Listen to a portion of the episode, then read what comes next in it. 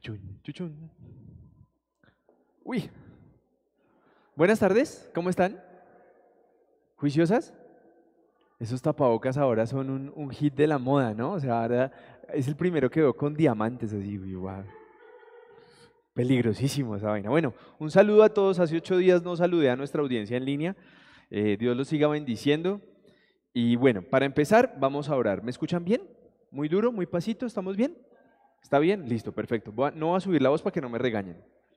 Cierren sus ojitos ahí donde están y acompáñenme a orar. Señor Padre Precioso, te damos gracias, Precioso Rey, porque podemos llegar con vida a este lugar, porque podemos disponernos a escuchar tu palabra, porque sabemos que muchas personas están cansadas en este momento, han tenido semanas difíciles, han tenido oposición, han tenido enfermedad, han tenido necesidad y de pronto no están en el mejor momento, Señor. Pero hoy te pedimos que tu Espíritu Santo sea quien se glorifique en este lugar, que sea quien se glorifique en las casas de, de los que nos escuchan y que este mensaje solo sea guiado por tu Espíritu Santo, Señor. Te lo pedimos en el nombre de Jesús. Amén. Bueno, yo sigo juicioso con, con, eh, con el estudio de la Biblia, muy juicioso, y estoy intentando basar todas mis enseñanzas en el orden que vamos, ¿de acuerdo? Entonces, eh, vamos a hacer un recuento muy rápido de lo que pasó hace ocho días, ¿cierto? Y ese recuento era que veíamos cómo tenemos faraones en nuestra vida, ¿cierto? Tenemos personas que nos pueden hacer meter en problemas por tercos, por necios, por desobedientes, y así les den muchas oportunidades, finalmente nos hacen meter en problemas, ¿de acuerdo? Pero cerraba yo el mensaje de hace ocho días preguntándoles que si nosotros de pronto éramos también el faraón, ¿no? Porque es muy fácil decir, ay, sí, el faraón de mi jefe, eh, el faraón de mi tío, el faraón de mi papá, el faraón de mi hermano, el faraón de mi esposo, el faraón de mi esposa. Y cuando uno voltea a mirar al espejo, entonces todo te dice, tú también eres un faraón. Entonces uno dice como, ¿listo? Pero em, quiero que entremos un poquito en materia de forma paralela qué pasó con el pueblo de Israel mientras el faraón estaba pasando por sus pruebas, ¿de acuerdo? Pero eso lo vamos a ver al final porque quiero darles una introducción de, de, lo que quiero hablar hoy, ¿de acuerdo? El título de la enseñanza de hoy se llama Las instrucciones de Dios tienen un propósito. Repito, las instrucciones de Dios tienen un propósito. Y entonces, eh, esto lo he hablado varias veces, pero tengo que recordarlo para que hoy podamos saber de qué vamos a hablar. Mucha gente eh, llega al cristianismo esperando eh, una vida color de rosa, estar en playa alta donde todo sea la bendición, más la bendición, más la bendición, más la bendición. Pero hay veces la vida no es así, ¿cierto? Y entonces nosotros, para que hagamos una analogía, veíamos cómo el pueblo de Israel aunque había sido elegido por Dios, aunque Dios quería tenerle cosas buenas, pues tuvieron que pasar también por cosas hartas, ¿cierto? Entre las plagas de Egipto, pues las primeras los afectaron y también tuvieron que padecerlas, ¿de acuerdo? Ahora, uno tiene dos posiciones en esta vida. Uno se puede quedar quejándose de lo que no ha llegado, ¿cierto? Entonces, eh, no me ha llegado el empleo que yo quiero, eh, no me ha llegado eh, la hija que yo quiero. Yo podría quedarme quejando en eso. No, es que Dios solo me dio dos hijos y no me dio una niña y mi esposa no quiere tener más hijos. Pero bueno, hay cosas que tiene uno que asumir. Publicidad política paga. El que lo entendió, lo entendió. Entonces, uno se puede quedar quejándose en qué? En esas cosas que de pronto yo me puedo quedar esperando eso, ¿sí? Pero de pronto no va a suceder, ¿de acuerdo? Ahora, hay veces que las personas, cuando las cosas no suceden como se quiere, se ponen a renegar, ¿cierto? Ah, es que, es que no, no, no me sale ese documento que yo estoy esperando, esa herencia. Si me saliera esa herencia, yo ya tendría todo solucionado, yo no tendría necesidad de nada. Y entonces cada una de las personas se, queda solo esperando en lo que hizo falta, ¿listo? Pero mm, Jesús no la fue cantando desde el principio que iba a pasar. Y en Juan 16:33 de la versión Reina Valera de 1960 dice, estas cosas os he hablado para que en mí tengáis paz. en el mundo tendréis aflicción, pero confiad, yo he, venido, yo he vencido al mundo. Y entonces cuando Jesús nos dice que tendremos aflicción, entonces uno diría como, ah, bueno, no, es que si yo soy creyente en Jesús, entonces no me va a dar COVID. No, o sea, Jesús nos está diciendo que podemos tener aflicción. Y Jesús nos muestra que podemos llegar a estar enfermos. Y Jesús nos muestra que si tomamos malas decisiones vamos a poder pasar por una, situación eh, económica fuerte. Y que si no cuidamos nuestro hogar, pues se va a destruir. Y que si no cuidamos nuestra salud, pues se va a destruir. Entonces, Él nos está diciendo, en el mundo hay aflicción. Que estando cerca de Él las cosas mejoran, total. Que las cosas son más fáciles, total. ¿De acuerdo? Pero...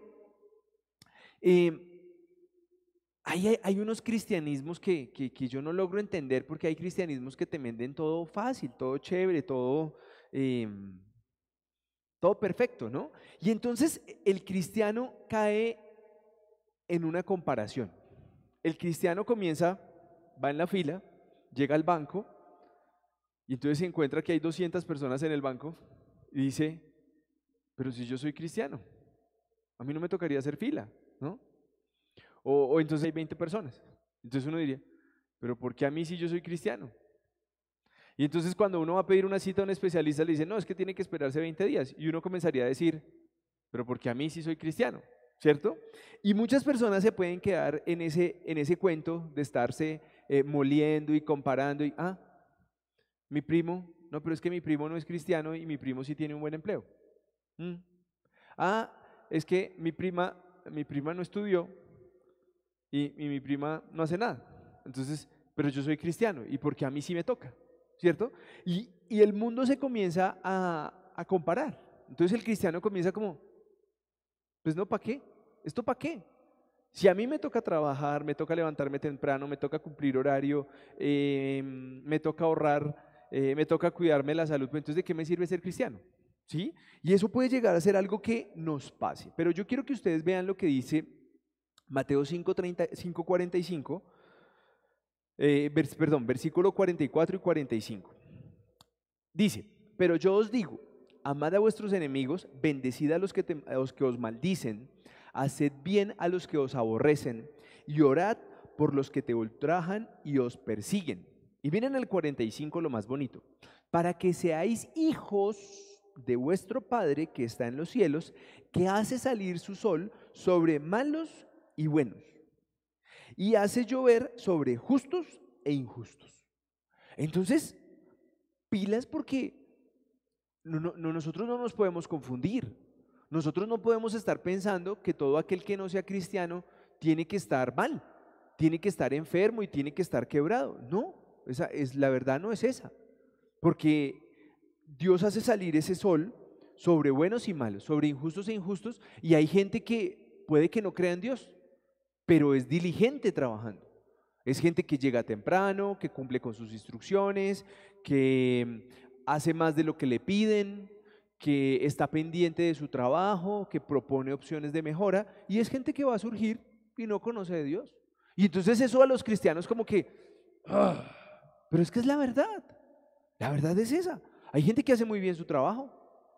Hay gente que lo hace de manera excelente. Hay gente que no necesita decir que eso es cristiano para saber que hace las cosas bien. De pronto lo hace con una motivación equivocada, lo hace por su ego, por su título, por cualquier otra cosa. Pero eso no significa que a otras personas no les pueda ir bien, ¿de acuerdo? Entonces, aquí comienza lo chévere de hoy, porque esta era como una introducción de que las cosas buenas eh, y, malas, pues las malas también nos pueden pasar a los cristianos y las buenas también le pueden pasar a los que no son cristianos. Y entonces usted me va a decir, al fin, ¿qué? No, no, no, ya vamos para allá, tranquilo. Yo lo que últimamente he intentado mostrarles es bajarlos de la religiosidad, aquella religiosidad donde es un mundo perfecto, donde solo caminas entre nubes, en que los buenos días te los da un angelito. No, este cristianismo es palpable, real, donde hay que trabajar, donde uno se enferma, donde uno va al baño, eso es real, ¿de acuerdo? Entonces, si ya tenemos claro que no estamos exentos de las dificultades, ¿cierto? Y que podemos entender que la Biblia también dice dónde están las soluciones a esos problemas. ¿Sí o no? Porque muchas personas me dicen a mí, eh, John, yo tengo problemas financieros. Y yo te digo, bueno, vamos a ver qué dice la Biblia sobre problemas financieros, ¿cierto? Otras personas me pueden decir, eh, yo tengo problemas de salud. Claro, por supuesto, nadie está exento a un problema de salud y habrán algunos temas que pueden ser malos hábitos y habrán otros problemas que realmente son consecuencias genéticas que traemos porque, porque así como tenemos ojos negros o tenemos ojos azules, eh, pues también podemos llegar a tener una alteración genética que genere una enfermedad en nosotros. ¿Me siguen? Ahora, habrán cosas que con nuestro autocuidado lo podemos hacer. Habrán otras que tengamos que acudir a la medicina y habrán otros casos extremos que también los creo y los defiendo mucho, en donde lo único que necesitamos es un milagro de Dios. Y los hemos visto, ¿de acuerdo? Y eso es lo que nos tiene que motivar a nosotros porque nosotros tenemos la fe, y yo espero que todos los que me escuchan tengan esa fe de poder decir, ok, yo estoy en una dificultad, en una dificultad en donde humanamente no tengo solución. No tengo solución. Entonces, yo he visto eso con, con gente que está en la universidad y dice, no, el semestre se vence el lunes. Y, entonces, no, no, y no hay cómo. Y ahorros, no, no hay. Y cesantías, no, no hay. Y, y tío, no, no hay. Y papá, no, no hay. Y Dios después coge y hace...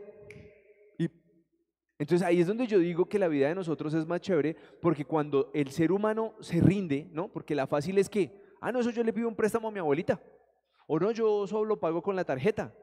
Pero esas son las soluciones humanas que pueden llegar a ser temporales, con consecuencias, y otra cosa es cuando Dios se manifiesta. Yo he visto como eh, a una persona que está esperando un trabajo, la persona que menos espera lo recomienda, la persona que menos tú conocías o esperabas pasa tu hoja de vida en un lugar y como que tú haces como, bueno, yo voy, ¿sí?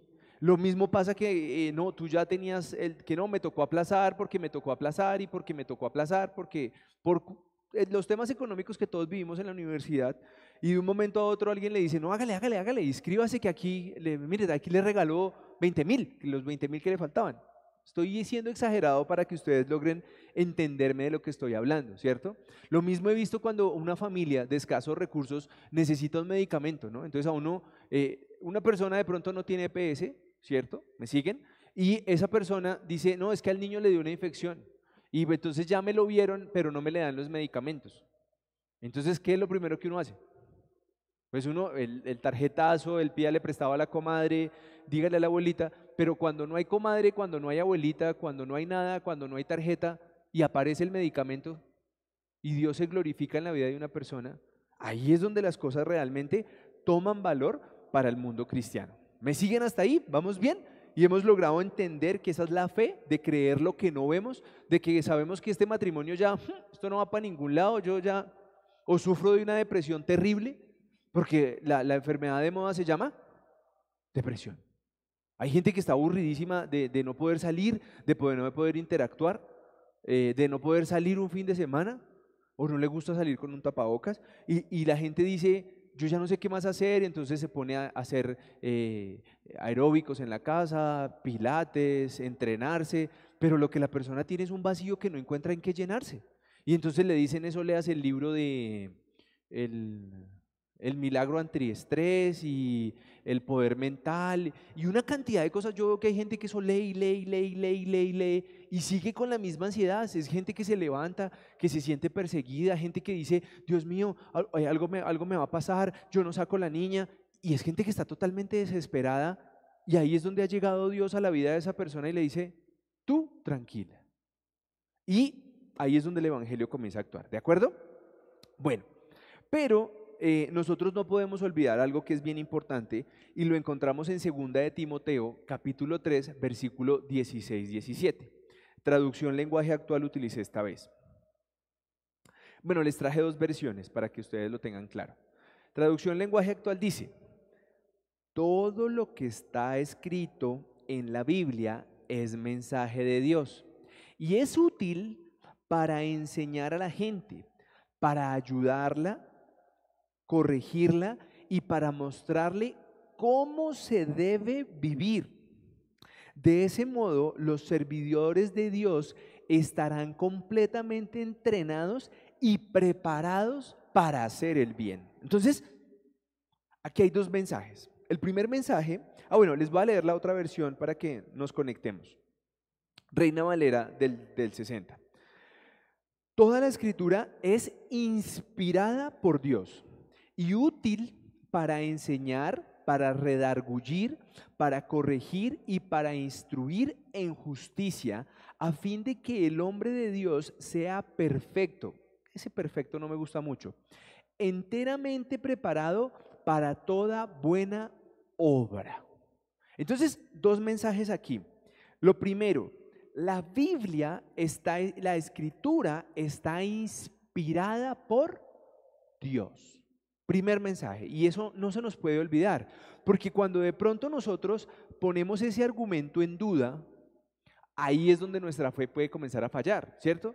Porque sabemos que las traducciones de los, de los pergaminos originales no, no logramos encontrar una traducción perfecta, una, una traducción que que como que sea más entendible. Tendríamos que nosotros aprender el idioma original para nosotros lograr interpretar lo que decía la escritura. Y por eso ustedes se dan cuenta que hay muchas versiones de la Biblia. Pero nosotros debemos de partir de que la Biblia es inspirada por Dios. ¿De acuerdo?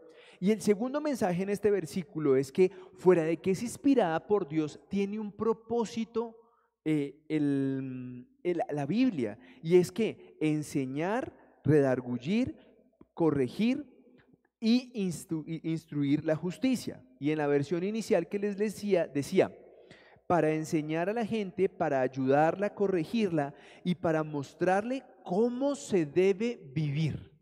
Y este es gran parte del mensaje que traigo hoy para ustedes porque les recuerdo el título de la enseñanza, dice, las instrucciones de Dios tienen un propósito. Entonces, para que usted se vaya conectando conmigo, lo que le quiero decir es que Dios inspira la Biblia y Dios muestra que la Biblia es la forma de enseñarnos, de corregirnos, para que estemos bien preparados. Ese es el primer mensaje que les tengo hoy. Y yo sé que a muchos eso como que les, les para los pelos a para todos los lados, porque es difícil creer en algo. Es muy difícil creer en algo. Por eso las personas que tienen formación académica, que conocen de física, de química, que le logran hacer los, los, ejemplos químicos de que tú haces dos componentes y generas una reacción, o que la aceleración, o que la fuerza, le quiere encontrar una explicación absolutamente a todo. ¿De acuerdo? Y cuando, cuando a ti te dicen en el cristianismo, oye, la Biblia está inspirada por Dios y es para que tú puedas ser formado, corregido, tú comienzas a hacer como, wow, esto, esto está difícil de creer. Y yo, yo, yo soy partidario de eso, yo soy de los que digo, wow, eso es difícil de creerlo al principio. Y por eso yo me he tomado la tarea como de ir explicando pasaje por pasaje, capítulo por capítulo, para que nosotros podamos apropiar eso que les, les estoy contando. ¿Me siguen hasta ahí? Entonces, las cosas buenas les pasan a los cristianos y a los no cristianos, a los chéveres y a los no chéveres, a los aburridos y a los contentos. ¿Estamos claros? ¿Cierto? Pero la diferencia con nosotros, los que creemos en Dios, es que la Biblia fue inspirada por Dios para formarnos a nosotros. ¡Wow! Vamos bien. ¿Sí o no? Hasta ahí me siguen. Pero como nosotros estamos estudiando Éxodo, hoy nos toca el capítulo 12. Y yo quiero que ustedes logren entender cómo cuando el pueblo de Israel logró acatar las instrucciones de Dios, su vida fue diferente. ¿De acuerdo? Y tengo que hacerles el pequeño recuento de lo que sucedió en la enseñanza pasada. Acuérdense que la última prueba, castigo, dificultad que le dijo eh, Moisés al faraón fue que los primogénitos iban a morir. ¿Se acuerdan? Pero aquí en el capítulo 12 nos cuentan cuál era el plan de Dios para proteger a su pueblo. Y aquí es de lo que les quiero hablar hoy adicional. Voy a leerlo. Éxodo capítulo 12, traducción lenguaje actual. Versículo 1. Cuando Moisés y Aarón aún estaban en Egipto, Dios les dijo, este mes será para ustedes el primer mes del año y el mes más importante Digan a todos los israelites que el día 10 de este mes cada familia debe apartar un cordero o un cabrito para comérselo. Los animales deben de ser machos, de tan solo un año de edad y sin ningún defecto. Pero asegúrense de que el animal que elijan alcance para todos, pues cada miembro de la familia debe comer lo acostumbrado. Si alguna familia es muy pequeña, como para comerse todo el, animal, deberá compartirlo con la familia vecina. Versículo 6. Cada familia haya apartado su animal, deberá guardarlo hasta el día 14 de este mes. Y ese día, al atardecer, lo matará. Una vez que se reúnan para, para comer, tomarán un poco de sangre del animal y lo untarán en el marco de la puerta de las casas. Ahí hay una qué? Hay una instrucción clara. Instaura Jehová la, Pascua de una forma de, de celebrarla, donde hay unas características puntuales de lo que se va a comer, de cómo se debe elegir y de cómo se debe hacer. Hay unas instrucciones claras, ¿cierto? ¿Lograron ver las instrucciones conmigo? Bueno, Dice el versículo 8, esa noche comerán la carne del animal asada al fuego, acompañado de pan sin levadura y hierbas amargas. Pero no vayan a comerse la carne cruda o hervida, tienen que asarla al fuego y comerse las cabezas, la pata y las tripas. Versículo 10, además deben de comer rápidamente con la ropa y las sandalias puestas y la vara en la mano como si estuvieran apurados para salir. No deben guardar nada para el día siguiente porque es la fiesta de Pascua en mi honor. No les lo que les sobre deben quemarlo. Entonces, hasta el versículo 11, Jehová les dijo, necesito que hagan una, una, una serie de pasos de forma secuencial. De forma secuencial. Y había una muy clara, ¿no? Que era coger la sangre del animal y marcar el marco de las puertas, valga la redundancia, eh, o pintar el marco de las puertas, ¿de acuerdo? Y entonces hay una instrucción clara, parece tonta, ¿no? Porque se estaba instaurando, era como una conmemoración, pero aquí es donde el mensaje toma valor. Las instrucciones de Dios tienen un propósito, porque de pronto alguien dice, no, yo elegí el animal, y no lo elegí de un año, lo le, elegí dos de dos años.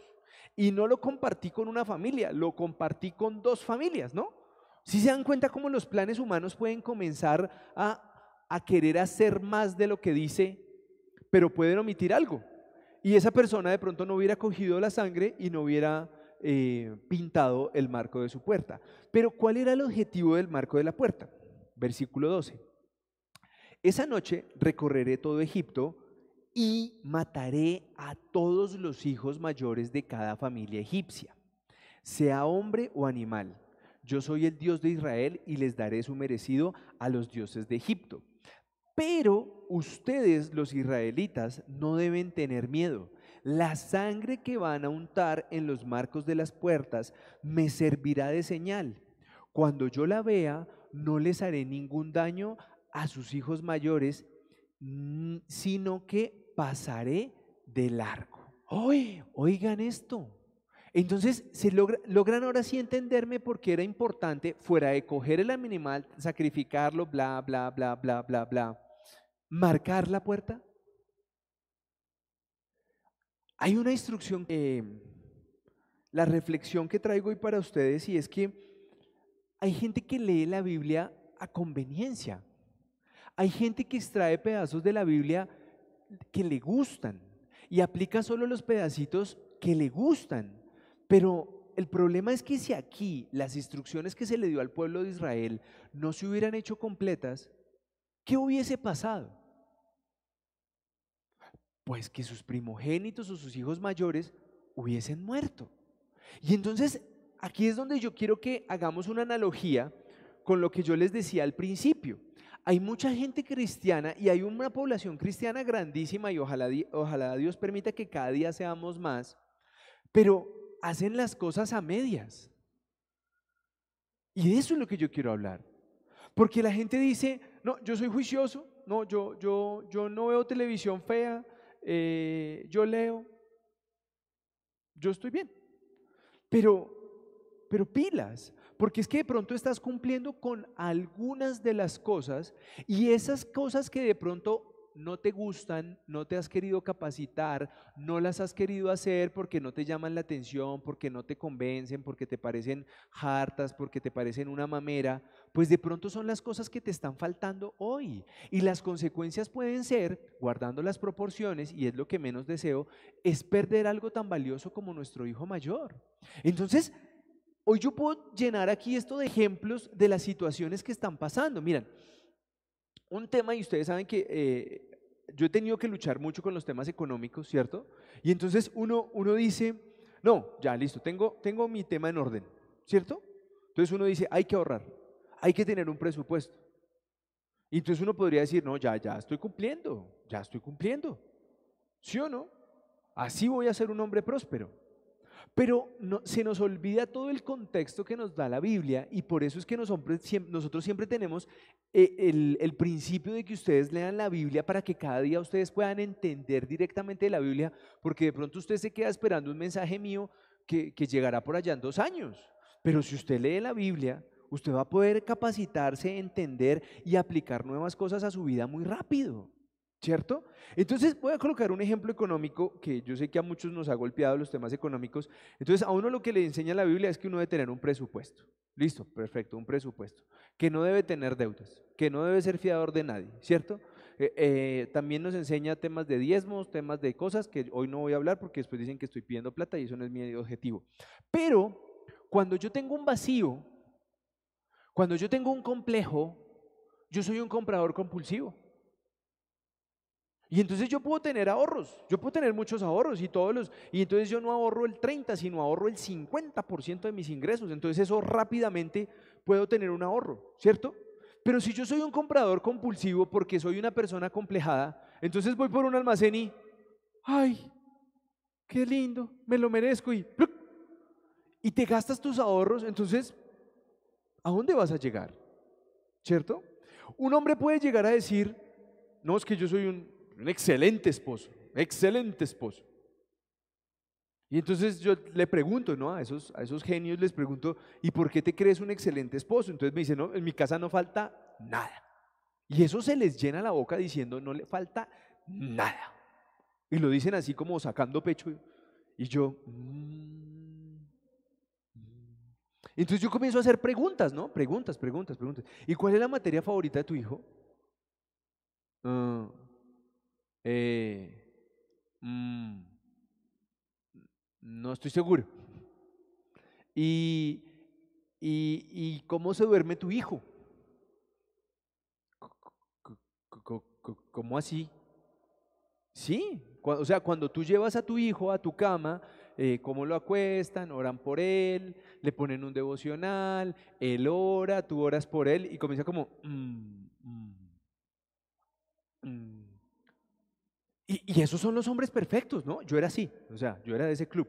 ¿Sí? Hoy creo que ya me estoy retirando con, honores de ese club porque yo también era de los que decía, ah, pero la nevera está llena, pero, pero, pero el arriendo está pago, pero la luz está funcionando y fuera de eso tenemos internet. Entonces, la, gente cree que porque tú cumples con un pedacito del tema, tú eres guau. Y es lo que le está pasando al pueblo cristiano. O sea, el pueblo cristiano se cree que, oh no, yo oro, yo alabo y yo soy wow. Y yo hago como, ajá, ¿y el resto?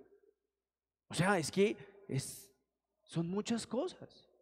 Y lo mismo, habrá gente que dice, yo nunca miento, pero murmura todo el hijo de madre día.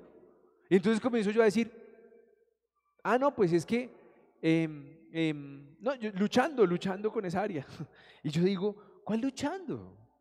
Si finalmente las consecuencias y las desgracias que los malos hábitos en nuestra vida, pues no las tenemos que chupar nosotros siempre. Y es de lo que yo quiero que ustedes hoy me logren entender que, que yo no puedo seguir tapando el sol con un dedo. Ven a mi iglesia y todo te, se te, soluciona, ¿no? Así he escuchado a algunos. Si no estás conmigo te irá mal y todo te irá peor. Y entonces quieren tapar con, con un dedo el sol, ¿no? Y eso es mentira. Eso es mentira. Tú puedes asistir a, la, a, una iglesia 200 años, bueno, no, 200 años es exagerado, 20 años y hacer cuatro cosas bien de las que manda el Evangelio y ocho mal. Y eso no es culpa del pastor, o sea, eso no es culpa del man que se para ya a predicar, o no, eso no es culpa de él. El problema es tuyo. El problema es que tú estás pasando por la Biblia, Dios te está enseñando a leerla, Dios te está revelando pasajes que un día no entendías y tú sigues haciendo como, mm, ah, chévere, pero aún no. Mm, después, en la siguiente vuelta. Y el problema no es, no es mío, el problema es tuyo. Y entonces tú puedes decir, no, pero es que John, eso la Biblia no aplica, la Biblia no aplica. Sí, pues yo quiero decirles que sí aplica, porque miren que en Isaías 48, de la versión Reina Valera del 60, dice,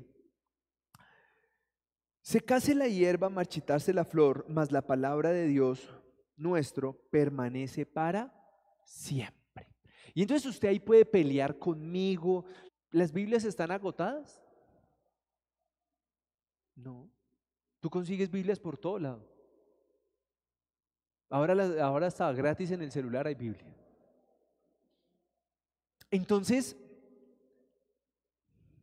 voy a guardar las proporciones, no se van a ofender conmigo porque ahorita comienzan algunos, ay, ya me comenzó a echar piedras, que, ay, que, que, ah, es que ese man solo me la monta a mí. ¿Cuánto duró el furor de DMG? DMG. ¿Se acuerdan que usted iba y metía plata y le daban mucha más plata? ¿Cuánto duró ese furor? ¿Cuánto duró? Un año, vamos a decir un año. Listo, el furor de, DMG duró un año. ¿Y la Biblia cuánto lleva? ¿Y qué pasó con DMG? Se busca. Esa platica se perdió. ¿Se acuerdan cuando llegaron? Habían otros que yo jodo mucho, pero es que piso callos me acuerdo si eran Forex, unas inversiones en Forex que le decían a usted, usted mete 100 dólares y a los cuatro días tiene 500 dólares, porque es que eso, eso sí es saber invertir, ¿no? Y entonces yo he visto cómo la gente, pues sí, cree y, bueno, no, no me puedo meter en problemas, porque mi esposa me regaña. Pero esos son tandas, ¿no? Entonces llegan la época de los bitcoins y llevan la época de los forex y llegan, eso va por oleadas, ¿sí? Pero ¿Por qué eso desaparece? Porque eso como que después todo el mundo se pierde. Y eso no, no es bíblico. En cambio, la Biblia, ¿qué ha pasado? La Biblia ahí está. La Biblia, yo llevo 10 años leyendo la Biblia y todavía hago como, uy, pasito, pasito, que eso me dolió. Porque eso es lo que es real en nuestra vida. Y, y yo quiero hoy llamarlos a ustedes de verdad con, con todo el amor, con todo el amor, porque el pueblo de Israel es un perfecto ejemplo. El pueblo de Israel es un pueblo terco, terco. No me estoy burlando, lo respeto muchísimo, pero lo que uno lee de la palabra es un pueblo terco, ¿cierto? Yo, eso es un milagro que hayan querido hacer caso de marcarlos. Pues bueno, también ya habían visto el poder de Dios, ¿sí o no? Pero hoy mi mensaje y hoy mi invitación es a que, a que tú, ¿por qué no le haces caso completamente a Dios? ¿De qué nos sirve querer diciendo, hoy soy cristiano, cristiano? Y me robo las cosas en mi trabajo. ¿De qué sirve? Soy cristiano. Y tengo una amiguita. ¿De qué te sirve? Hoy yo soy cristiana, hija de cristiana, nieta de cristiana y bisnieta de cristiana. Y tiene una lengua que le pega a las cuatro generaciones y va y vuelve. Y yo hago como, ¿para qué locos? ¿Por qué no le cogemos el ritmo a esto? Porque si nosotros realmente cuando cogemos la Biblia y decimos, Señor, yo quiero aprender de la Biblia, y si ahí dice, amarás a tus enemigos, ¿qué hace uno con ese pedazo? No, no, ese no, no. No, es que, es que, ese, es que ese ya no aplica. Ese ya no aplica, pastor. Usted como, usted cuando, cuando se escribió esto no existía Facebook. Cuando se escribió esto, pastor, no existía Instagram. No existían los estados de WhatsApp y usted no sabe lo que están diciendo de mí, usted no sabe. Y yo hago como, mm, tú verás. Y entonces me reunía con un hombre esta semana el hombre estaba cansado, ¿no? Súper estresado. Y entonces llegó, como llegan todos los hombres y con todas las mujeres, así con un costal, ¿no? Imagínense un costal aquí, ¿no? Y me dijo, mire, todos estos son los defectos de mi esposa. Y, ¡puf! y lo botó en la mesa, ¿no? Y yo, upa. Y me tocó cogerle su costal recogerle lo que se le había caído de la esposa, cerrárselo, dejárselo allá al lado y sacarle el de él. Porque es que es muy fácil que nosotros sigamos viendo que los demás fallan, ¿no? ¿Sí vio cómo fulano? ¿Sí vio cómo contestó? ¿Sí vio? ¿Sí vio Arias por querer quitarle ese balón feo? Mire lo que le pasó. Eso es por la cochinada. No, no falta el que está juzgando al, al otro que se le enredó un pie y se lo tiró. Pero nosotros no podemos seguir en esa tónica, nosotros no podemos seguir en ese tema de, depende, quién sabe, puede ser. ¿A dónde vamos a llegar con esto? Porque yo veo como los hogares se siguen destruyendo. Esta semana me senté con otro hombre, bueno, no, no me senté, me hizo una llamada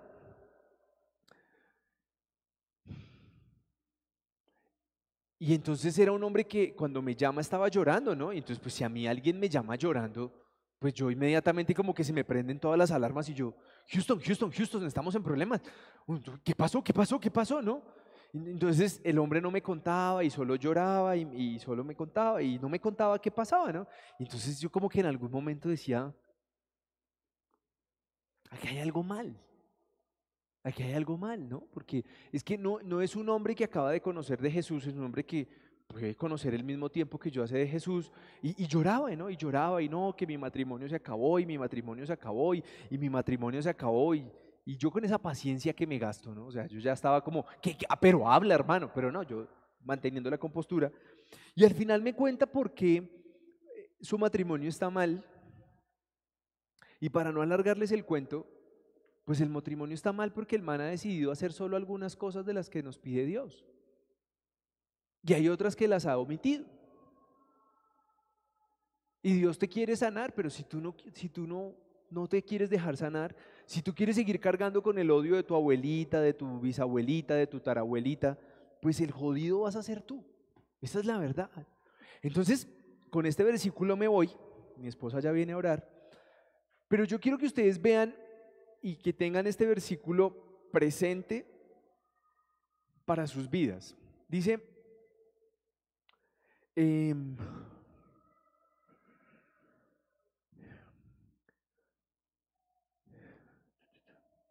Juan 1, versículo 2. Amado, yo deseo que tú seas prosperado en todas las cosas y que tengas salud, así como prospera tú alma. Y ese es el versículo con el cual yo te quiero motivar. Y, no estoy haciendo una charla de motivación, ¿no? Estoy exponiendo la palabra. Pero es con lo que yo quiero decirte, ven loco, ¿qué más esperas? Porque es que esto es un pulso. Dios te dice, no mientas. Y tú dices, eh, a raticos. Mm, eh, no te endeudes, eh, a raticos. Y, y finalmente el pulso un día lo vas a perder.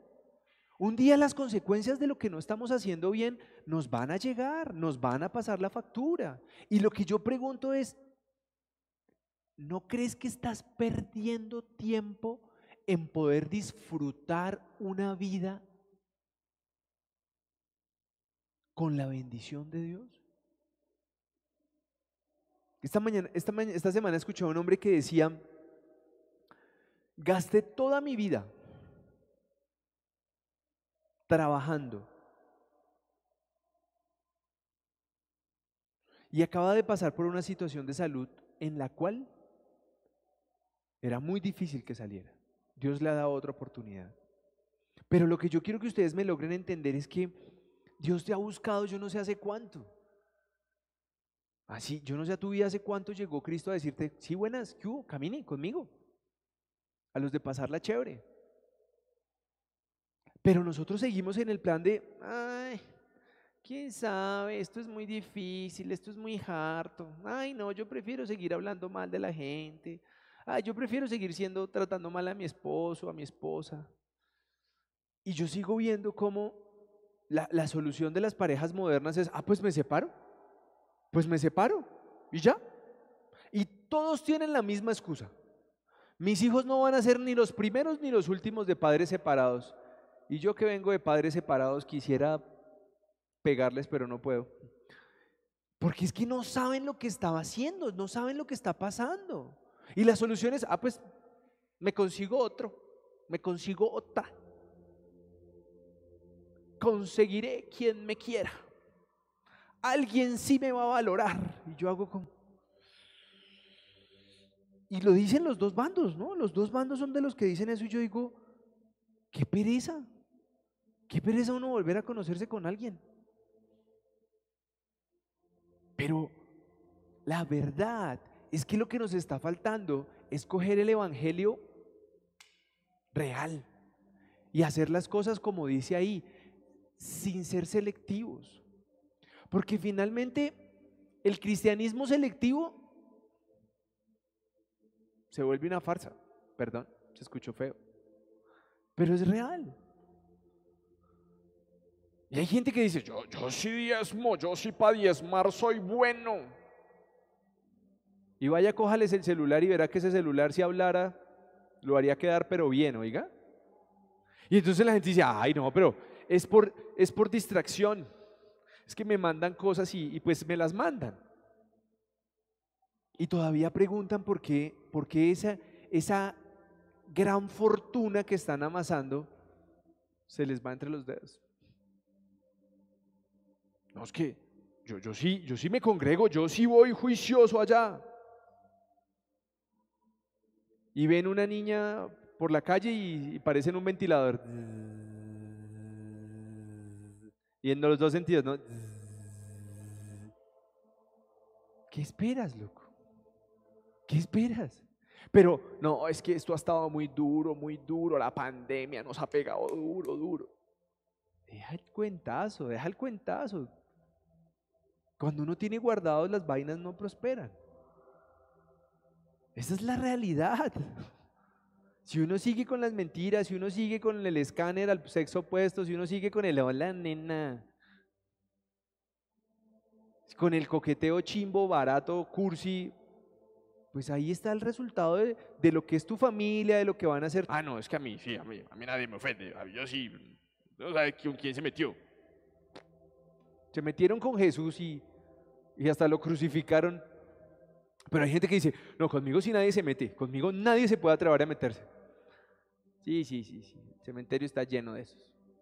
Entonces, hoy mi invitación es, y, creo que lo hice de una manera muy práctica, viendo cómo el pueblo de Israel eh, logró seguir unas instrucciones, logró eh, acatar la voz de Dios para poder salvar a sus hijos mayores, hoy te he demostrado bíblicamente cómo nos, nos muestra que la Biblia está inspirada por Dios y que mi motivación es hoy a que tú puedas pegarte a la Biblia. No a mí, no a mí. Yo soy un tipo lleno de errores, no a una iglesia. Eso es una razón social, eso es un eso es un eslogan, eso es una marca, eso no es la solución.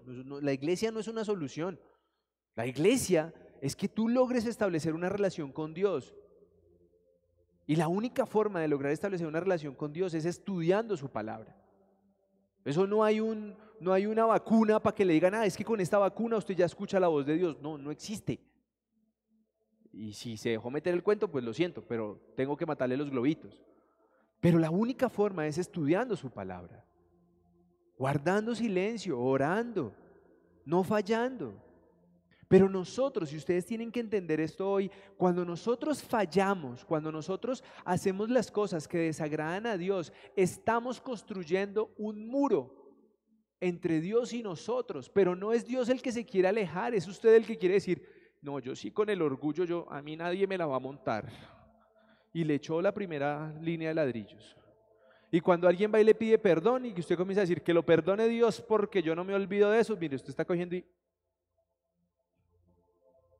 Y el problema es que pilas que algunos ya llegamos al cuarto piso en años y entonces ya, por mal que nos vaya, tenemos 40 ladrillos levantados. Porque seamos muy humildes, ¿no? Y solo carguemos de a uno. Pero hay algunos que cada tres meses tienen una, una ofensa primero y el muro está hay algunos que ya no se ven. Y se volvieron unas personas totalmente herméticas, gruñonas, de mal genio, que no se ríen por nada, que todo les amarga la vida. Pero eso sí, dice que es cristiano. Y yo hago como... Mm, ¿Será que ese es? Cuando yo leo a Jesús, cuando yo leo sobre Jesús, en ninguna parte dice, y Jesús nunca olvidó la ofensa. No, eso no lo he encontrado.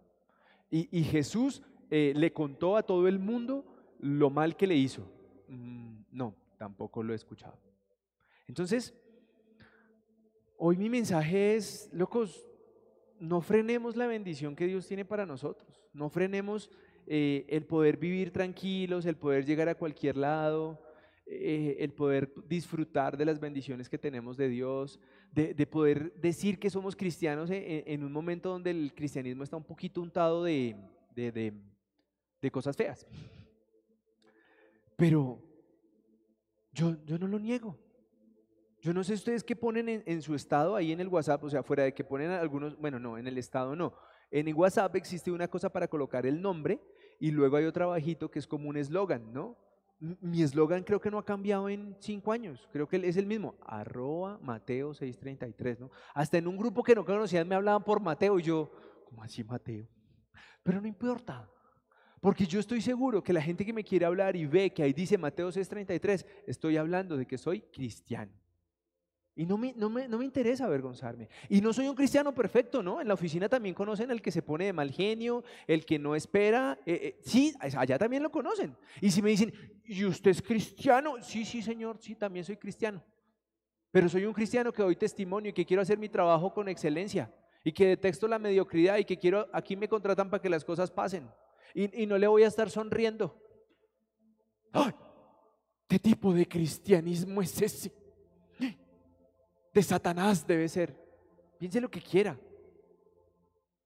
Pero yo no voy a agradar personas porque yo tengo claro que lo que yo aprendo en mi vida, que me lo enseña la Biblia, es para aplicarlo.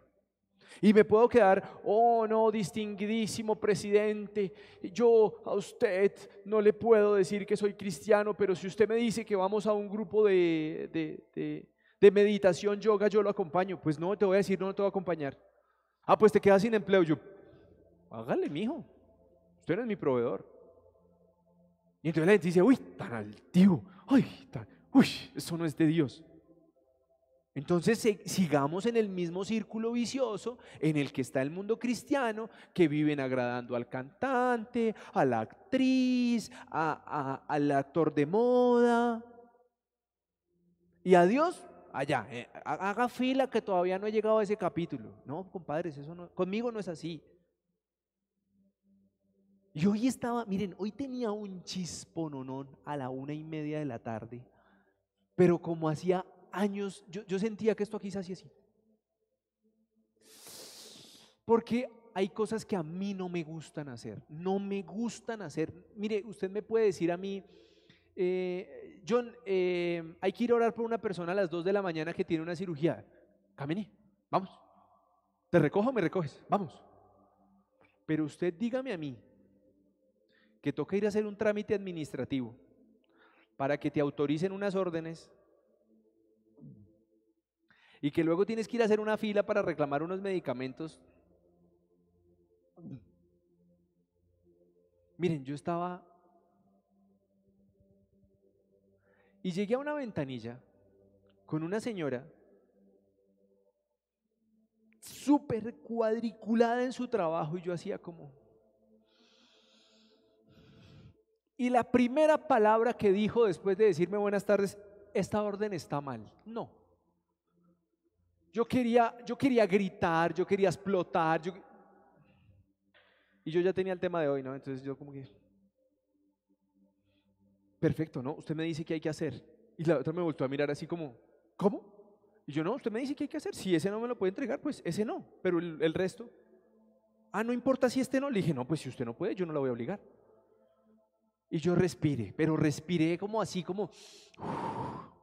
Porque había gastado toda la mañana en ese tema y yo detesto hacer esos trámites. Pero bueno. Segunda orden. Tercer medicamento. Esto no es verdad. Esto está mal. Yo la miraba, yo quería decirle, pero usted qué cree que yo sé de medicina? Y yo, lo que usted me diga, si eso tampoco se puede, no se puede. Y la tapa. ¿Trajo nevera? ¿Cómo? No. Sin nevera no le puedo entregar ese medicamento y yo. ¿Y dónde consigo una? Ah, yo no sé. Miren, ahí, ahí ya este no se movía, se movía todo así. Y yo le decía, ok, ¿qué puedo hacer? Por favor, enséñeme, dígame qué hago. Yo creo que la- ella estaba buscando así como, ¿yo en qué momento explotaba? Y miren, yo me conozco y yo sé que en esos momentos mi cara no es nada agradable y yo intentaba hacer como, como no, no arrugar porque yo arrugo esto así cuando algo me molesta, yo estoy así. y yo, no, usted me dice, usted me dice qué hacer. Yo le decía, Señor, pero ¿por qué lo que yo tengo que predicar lo tengo que vivir en carne propia? Se fue. Y yo,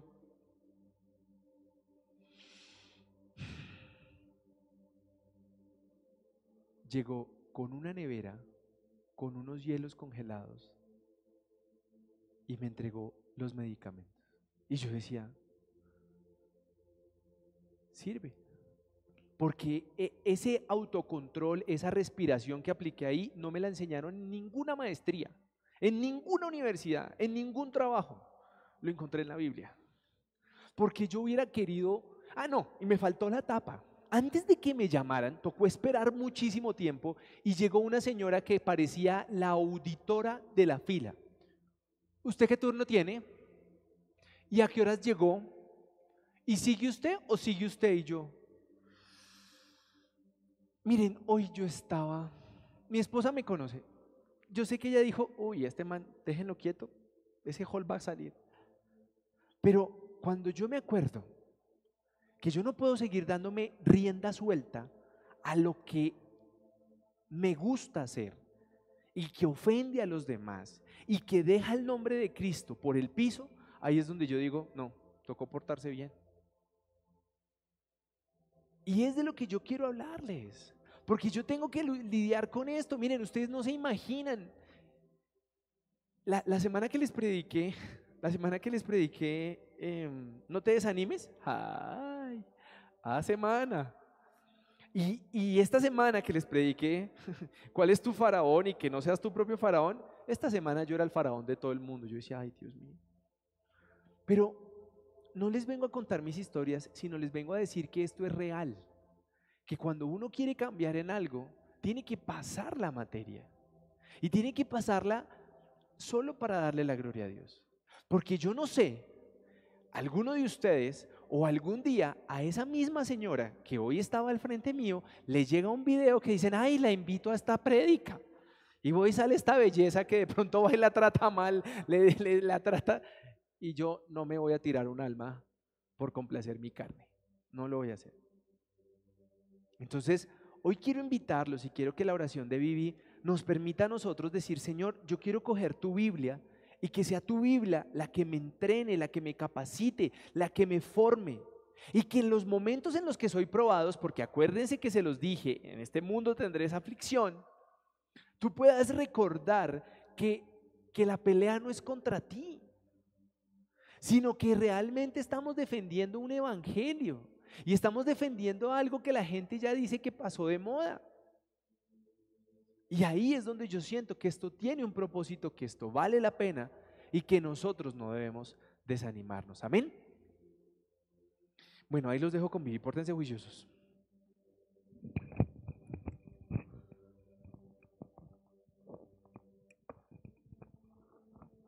Bueno, buenas noches. Quédense ahí, por favor, cierren sus ojitos. Si les parece, me acompañan a orar para poder cerrar este mensaje tan especial. Bueno, cierren sus ojitos, por favor. Padre Precioso, glorificamos tu nombre. Te damos gracias porque tú nos muestras, nos hablas, nos llevas a entender tantas cosas en nuestra vida, bendito Rey. Por eso, bendito Padre, hoy te decimos que nos ayudes, que nos permita ser personas obedientes. Hoy entendemos que muchas veces las instrucciones no nos gustan, pero hoy nos damos cuenta que son necesarias. Gracias Señor por llevarnos a ser cada vez mejores, por lo menos a mostrarnos lo que debemos hacer. Por eso te pedimos que nos ayudes a entender que todo lo que está escrito en tu palabra son esas instrucciones que tú has dejado para que nuestra vida sea mejor. Y hoy te pedimos que nos ayudes a tener una vida, Señor, preventiva y no correctiva, Padre Santo. Porque hoy queremos ver antes de cometer el error que eso está mal, que no debemos hacerlo. Y de esa manera, Señor, no tener que después ir a arreglar algo que tal vez ya después no se puede arreglar. Por eso te pedimos que tú nos evalúes, que nos ayudes, que hoy mires nuestros corazones, mires nuestros pensamientos. Señor, gracias, porque esta palabra la necesitamos todos los días. Esta guía que solo viene de ti, Padre Santo, es lo que necesitamos realmente obtener cada mañana, cada oración, cada lectura de tu palabra cada alabanza, cada oración, Señor. Hoy necesitamos decirte que te necesitamos 100% en nuestra vida. Pero sobre todo, necesitamos aprender a ser obedientes. Eso nos cuesta, no nos gusta, Señor. Y yo creo que a ningún ser humano nos gusta ser corregido. Pero hoy nos damos cuenta que nuestro corazón es tan altivo, que somos tan orgullosos, que hacemos lo que queremos en nuestra vida, sin tener en cuenta las consecuencias, sin tener en cuenta, Señor, lo que tú nos has mostrado, lo que tú nos has dejado antes por escrito y nos dices, no lo hagas, porque vas a cometer un error. Después te vas a arrepentir y tal vez después ese error no tenga cómo tener la forma de remediarlo. Señor, gracias por hablarnos. Hoy te decimos que nos disponemos, que queremos ser personas dispuestas a obedecer, a seguir unas instrucciones, porque estamos, pero tal vez las bendiciones no han llegado, porque nosotros mismos hemos, hemos construido esa barrera y no dejamos que esas bendiciones lleguen. Bendito Rey, te glorificamos. Permite que este mensaje, que esta palabra de este día realmente esté en cada uno de nuestros corazones y que lo podamos realmente aplicar día tras día, no solo hoy, no solo mañana, no solo la semana que viene, sino siempre, Señor. Porque tenemos la costumbre de escuchar ese mensaje, de poder decir, sí, voy a cambiar, lo voy a aplicar, pero no dura más de tres días, Señor. Por eso hoy te pedimos tu ayuda. Hoy te pedimos, Señor, que nos des esa fuerza de voluntad para mantenerlo siempre, bendito Rey. Gracias, Señor, porque no tenemos cómo agradecerte. Tal vez teníamos que llegar hasta algún extremo para entender lo que realmente hoy tú nos has mostrado. Bendito Rey, gracias por todo lo que haces y porque nos demuestras cada día que nos amas que te preocupas por nosotros. Y por eso hoy todos los que nos están viendo, todos los que están presentes, entendemos que necesitamos cambiar, que necesitamos rendirnos ante ti, Señor. Gracias, bendito Padre. Y hoy te pedimos que se haga solo tu voluntad en nuestra vida, pero que nosotros tengamos ese corazón dispuesto, esa mente abierta, Señor, a recibir todas estas instrucciones que solo vienen de ti, esas son las que queremos seguir al pie de la letra, bendito Padre. Gracias por este mensaje, Señor. Ahora, bendito Rey, solo podemos decirte gracias por todo lo que nos das. Perdona la ingratitud de nuestro corazón, porque realmente somos tus hijos consentidos. Todo lo que tú haces, todo lo que nos das, la salud que nos das, Señor, es un privilegio inmerecido. Por eso, delante tuyo, Padre Santo, podemos decirte que te glorificamos, que damos gracias por cada alimento, porque podemos consumirlo, Señor, porque tenemos la provisión, esa provisión que tú nos das. Gracias, bendito Rey, porque podemos estar rodeados de los seres que amamos. Y eso realmente nos muestra que tú nos amas, que quieres que estemos rodeados de ese amor que tal vez por medio de ellos nos das, bendito Rey. Gracias Padre Santo por cada persona que existe en nuestra vida. Hoy queremos pedirte bendición para todos ellos, los que nos quieren y los que no, Señor, porque tú nos has mostrado hoy en tu palabra que no podemos guardar rencor en contra de nadie, que no podemos juzgar a nadie, Señor por eso hoy ponemos a todas las personas que conocemos en el hueco de tu mano. Te pedimos bendición para todas, Señor. Porque entendemos que de esa manera nosotros vamos a tener esa carga mucho más ligera, bendito Rey. Gracias, Padre Santo. Yo te pido que tú bendigas a todas las familias, a todos aquellos que diezman, que ofrendan, Señor eso es para tu obra, bendito Rey. Gracias por este lugar que nos has permitido tener para que tu palabra sea expuesta, Señor. Gracias, bendito Padre. Hoy oro por todas las personas que pueden tener un dolor, que pueden estar enfermas, Señor. Que tu mano poderosa esté sobre cada uno de ellos. Tal vez si alguna persona no siente o no sabe que está enferma, que seas tú, bendito Rey el que en este mismo instante permita la sanidad para cada una de ellas. Gracias bendito Padre y nosotros te pedimos que tú nos lleves siempre bajo tu manto poderoso, que tú nos guardes de cualquier enfermedad, de cualquier virus, de cualquier cosa, bendito Rey, que quiera venir en contra de nosotros. Gracias Señor. Y hoy no nos podemos ir sin antes decirte que te amamos y que queremos, no solo los que están por primera vez, sino todos queremos renovar nuestra fe, Señor. Por eso queremos decirte, Padre Precioso, yo hoy confieso ante ti que soy pecador y también reconozco que tu amor por mí y por todos nosotros es tan grande que enviaste a tu único Hijo a morir en una cruz por el perdón de nuestros pecados. Por eso yo hoy declaro con mi boca que Jesús es mi único Señor y suficiente Salvador. Y en mi corazón creo que después de haber sido crucificado, resucitó de entre los muertos y ahora estás en el cielo. Señor, acompañando al Padre Todopoderoso y esperando el día de mi llegada. Gracias Señor, porque sé que a través de esta declaración mi nombre ha, quedado escrito en el libro de la vida. Y sé que podré disfrutar de una eternidad junto a ti, Señor. Gracias, bendito Padre. Hoy ponemos toda la semana que viene en tus manos, delante de tu presencia, bajo tu voluntad, bajo tu guía. Solamente, Señor, queremos recibir las cosas que tú tienes preparadas para cada uno de nosotros. No queremos hacer nuestra voluntad, queremos hacer la tuya, Señor. Y queremos recibir todas las bendiciones que tú tienes.